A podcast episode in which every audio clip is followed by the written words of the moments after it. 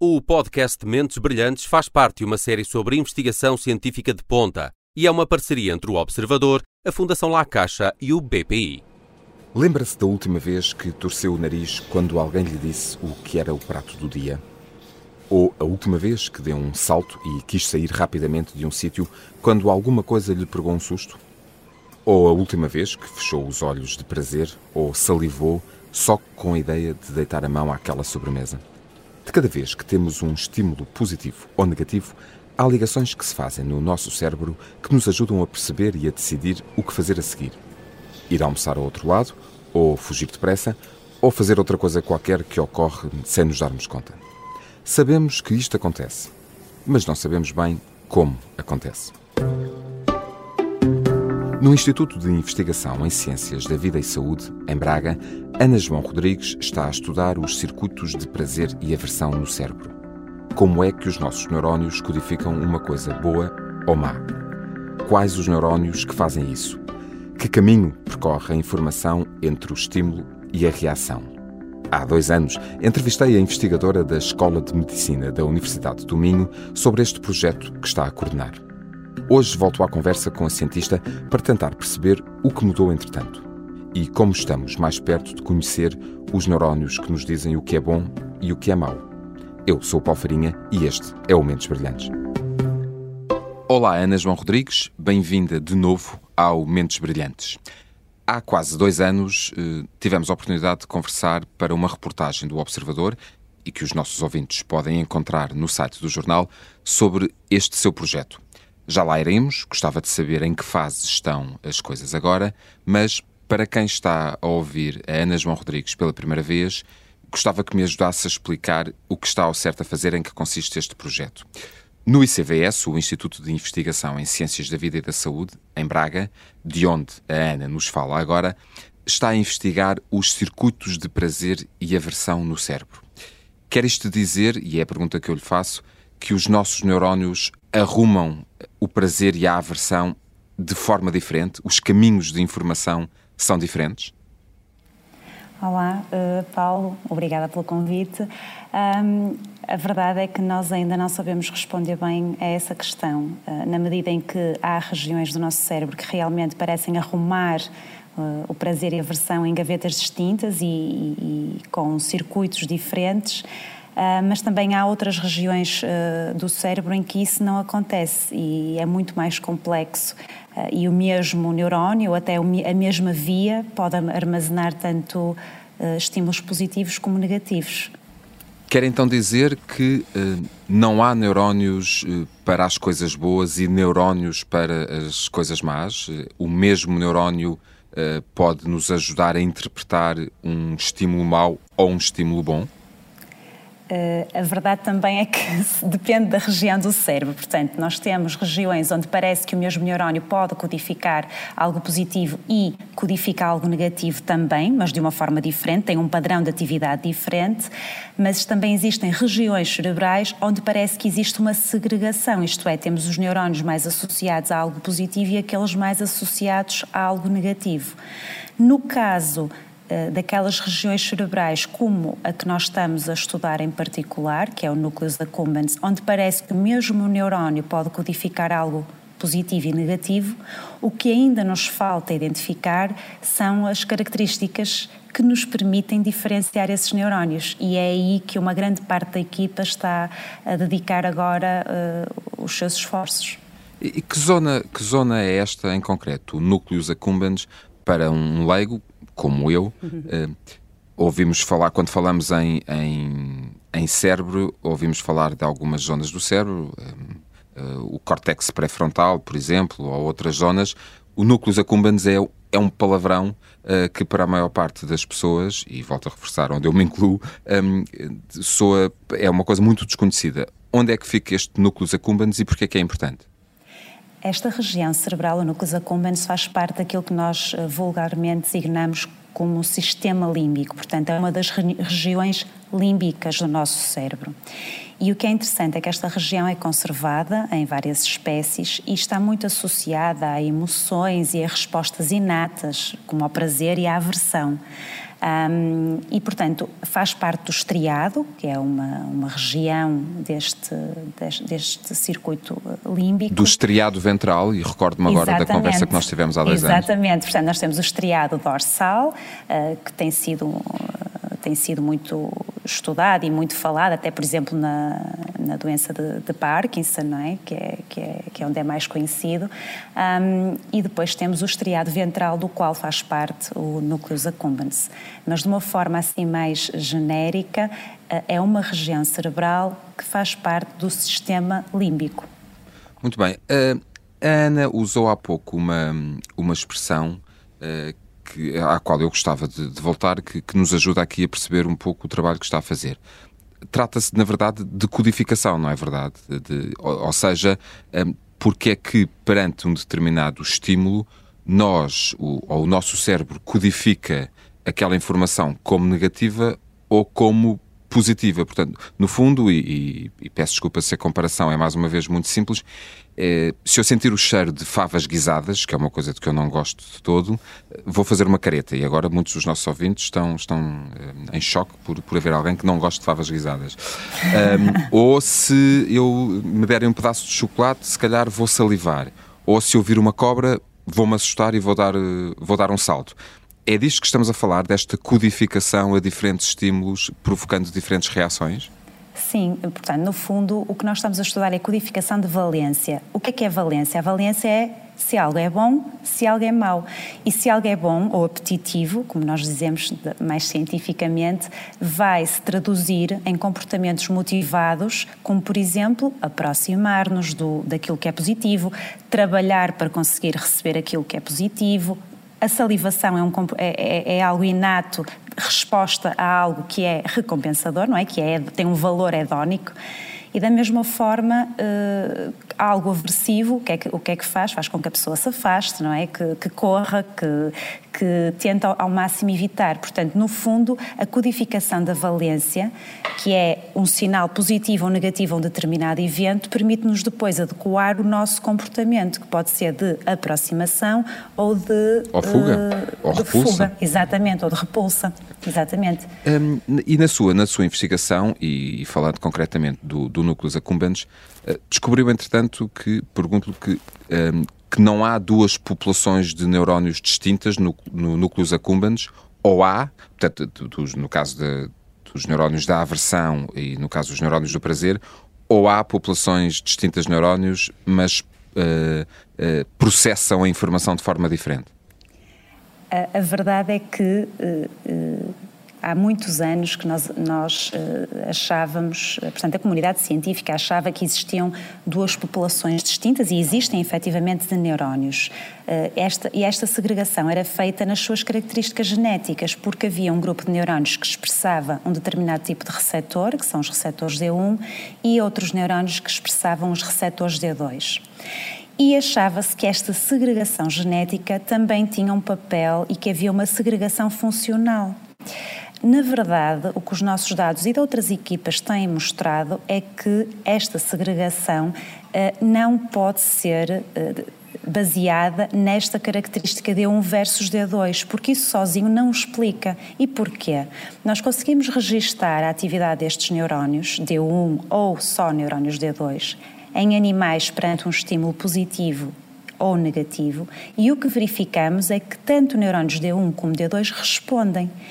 E o que é mais interessante é que eles não respondem todos da mesma maneira. Nós temos neurônios D1 que aumentam a atividade, outros que não respondem e outros que diminuem a atividade, e o mesmo se verifica para os neurônios D2. Portanto, o que isto nos diz é que esta característica genética não é suficiente para segregar estas duas populações. E, portanto, o que nós estamos a fazer agora é tentar identificar quais é são as características que podem ser genéticas, pode ser o padrão de atividade daquele neurónio, pode ser porque aquele neurónio está conectado com outros neurónios vizinhos ou em regiões diferentes, portanto, a parte anatómica, e é a combinação uh, destas características que nos vão ajudar a identificar os neurónios eh, das coisas boas, como o Paulo dizia há pouco, e os neurónios das coisas más. Agora, é muito mais complexo do que alguma vez nós antecipávamos. E essa é uma, era uma pergunta que, que, eu, que eu lhe iria colocar. Uh, há dois anos, quando tivemos a oportunidade de conversar, um, a Ana já tinha alguns dados preliminares e as coisas estavam muito bem caminhadas. Tinha recebido 500 mil euros da Fundação La Caixa para este seu projeto. Foi este projeto que foi um dos 25 selecionados e apenas 6 em Portugal, entre mais de 600 candidaturas. Tinha recebido também 2 milhões de euros do Conselho Europeu eh, de Investigação.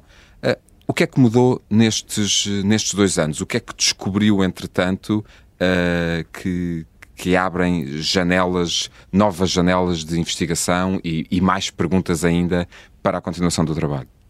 Pronto, o que é claro agora é aquilo que eu lhe tinha dito. Os neurónios D1 e D2 existem subclusters, portanto, existem subpopulações destes neurónios e nós já conseguimos identificar esses clusters. Portanto, nós agora temos compartimentado um, e sabemos uh, mais ou menos quantos uh, quantas subpopulações é que temos em cada uma destas, uh, deste tipo de neurónios.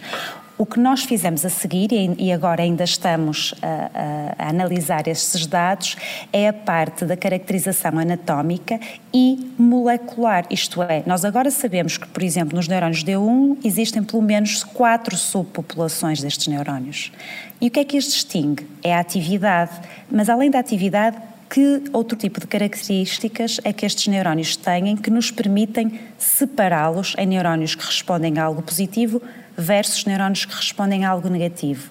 E nós estamos à procura de marcadores moleculares e para isso estamos a usar ferramentas de análise também sofisticada, onde estamos a sequenciar neurónio a neurónio e a ver que genes é que eles expressam para depois conseguir identificar ah, este neurónio D1 que respondeu de com um aumento da atividade a algo positivo, expressa o gene X e o gene Y. E ao sabermos isso, nós vamos conseguir criar ferramentas para depois manipular seletivamente estes neurónios, algo que agora ainda não conseguimos fazer. Portanto, acho que estamos um passo à frente daquilo que sabíamos quando falamos da primeira vez, já sabemos quantas subpopulações temos, já temos algumas pistas acerca de algumas vias moleculares que podem ajudar a segregar estes neurónios, mas ainda não temos a resposta final. E, e Ana, esta investigação e aquilo e as respostas todas que ela poderá trazer, um, que caminhos poderão uh, trilhar ou para que um, eu coloco a questão de outra forma uh, e, e, para os nossos para os nossos ouvintes e para que, que, que, possamos todos todos entender melhor. Em que é que esta informação nos vai ser útil, independentemente de um, quando se fala de ciência fundamental poder ter um sem número de, de, utilizações, mas no caso concreto de combate a algumas patologias uh, e que ocorrem ou que são registadas no nosso cérebro e na nossa atividade cerebral, em que é que esta informação nos pode vir a ser útil no futuro? Eu, uh, eu sou uma grande uh, defensora da ciência fundamental porque muitas vezes a ciência fundamental não tem uma aplicação imediata ou direta, mas é crucial e é fundamental. Portanto, como é que nós vamos compreender mecanismos patológicos se não conseguimos compreender a fisiologia? Como é que nós vamos conseguir uh, uh, compreender um fenómeno que está a acontecer uh, e algo que correu menos bem se não conseguimos compreender o que é que acontece quando esse fenómeno está a funcionar e, e, decorre da forma que é suposto. Portanto, eu sou super uh, uh, defensora da ciência fundamental e acho que tem enriquece, não é só o enriquecimento do conhecimento, e esse porque esse conhecimento muitas vezes pode ser usado a posteriori uh, e, e, nós muitas vezes nem antecipamos e, e o uso até noutras, pode ter. Exatamente, exatamente. noutras utilizações que, com que não sonha agora, com que não... Exatamente, quer dizer, e, e existem alguns prémios Nobel, inclusive, que inicialmente ninguém percebia muito bem bem qual era a utilidade uh, daqueles achados e até alguns que foram uh, uh, um pouco gozados pela comunidade científica e que uns anos envolvidos viu-se que aquilo tinha um potencial de aplicação no dia a dia uh, imenso e portanto não tem que haver uma aplicação direta. Neste caso em concreto, dito isto, porque eu acho que é importante essa, que, essa que era, pessoas... era, a pergunta seguinte que eu lhe ia fazer. Portanto, dito, dito isto... isto, porque é importante, é importante que as pessoas compreendam que nem sempre há uma aplicação direta. A verdade é que nós sabemos que existem doenças neuropsiquiátricas onde há uma disfunção dos circuitos que codificam o prazer e a aversão. Um, e, se vocês, e se nós pensarmos, por exemplo, no prazer, um, temos uma doença que é, é, uma doença muito proeminente na sociedade dos dias de hoje, que é a depressão. A depressão, um dos sintomas core é a anedonia, e a anedonia é a falta de prazer com atividades diárias que davam prazer àquele indivíduo. E, portanto, ao compreender como é que o prazer é codificado, nós mais tarde podemos investigar se aqueles neurónios estão a codificar o prazer de uma forma diferente, por exemplo, porque já sabemos para onde olhar e como olhar. Portanto, apesar de nós não estarmos a fazer estudos em modelos de depressão, a verdade é que, ao compreender estes mecanismos fundamentais de como a valência é codificada e como é que isto se traduz em prazer ou aversão, nós também podemos depois compreender melhor algumas doenças onde existe uma disfunção deste circuito. E, e, pode até eventualmente ajudar a desenvolver novas moléculas ou a aplicar de forma diferente moléculas já existentes um, no combate a, a patologias como a depressão. Por eventualmente, exemplo. eventualmente a muito longo prazo, muito longo, não é? Que, que, sim, é sempre uma perspectiva muito a longo prazo, mas obviamente que ao conhecer melhor o circuito, isso permite-nos uh, desenvolver uh, terapias que façam sentido e que, e, e que, e que se adequem à, um, ao problema que temos nesse circuito.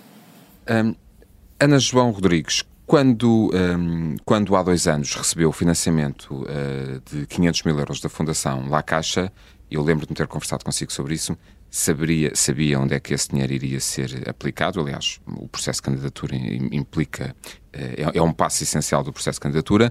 Um, Estamos a aproximar-nos do, do final uh, desse período, do, do, período de vigência desse, desse financiamento. Estamos também a aproximar-nos do final da nossa entrevista.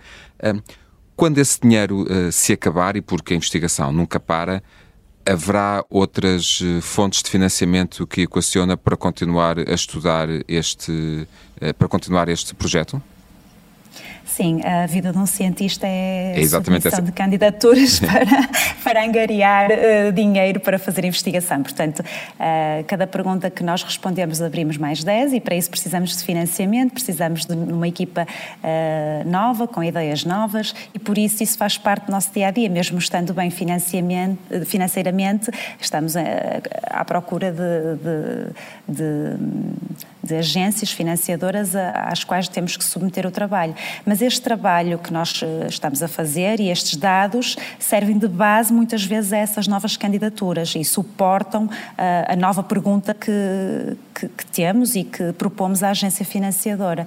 Portanto, isto é, é, é um, nunca mais, é um nunca mais é um acabar. nunca mais acabar, exatamente, é mesmo isso. Ana João Rodrigues, quero agradecer-lhe a sua disponibilidade para me explicar a mim e aos ouvintes da Rádio Observador o projeto em que está, eh, que está a conduzir neste, um dos projetos que está a conduzir neste momento. Uh, espero, com, com muita força, ter, termos mais pretextos para, dentro de dois anos, cumprindo aqui uhum. este, este intervalo de tempo, uh, voltarmos a conversar e voltarmos a fazer um ponto de situação uh, para o projeto que está a conduzir e que tenha mais respostas para nós sobre os circuitos de aversão e de prazer dos neurónios no nosso cérebro. Muito obrigado Sim. e muitas felicidades para a continuação Obrigada. do seu projeto.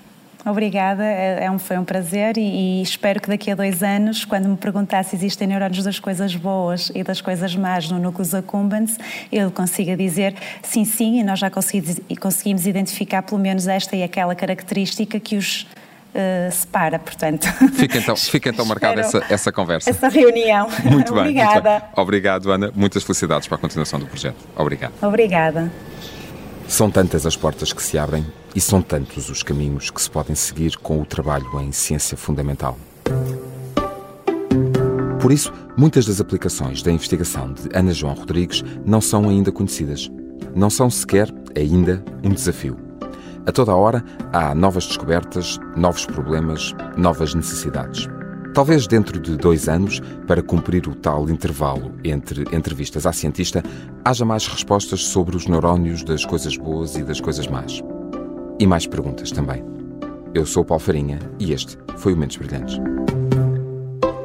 O podcast Mentes Brilhantes faz parte de uma série sobre investigação científica de ponta e é uma parceria entre o Observador, a Fundação La Caixa e o BPI.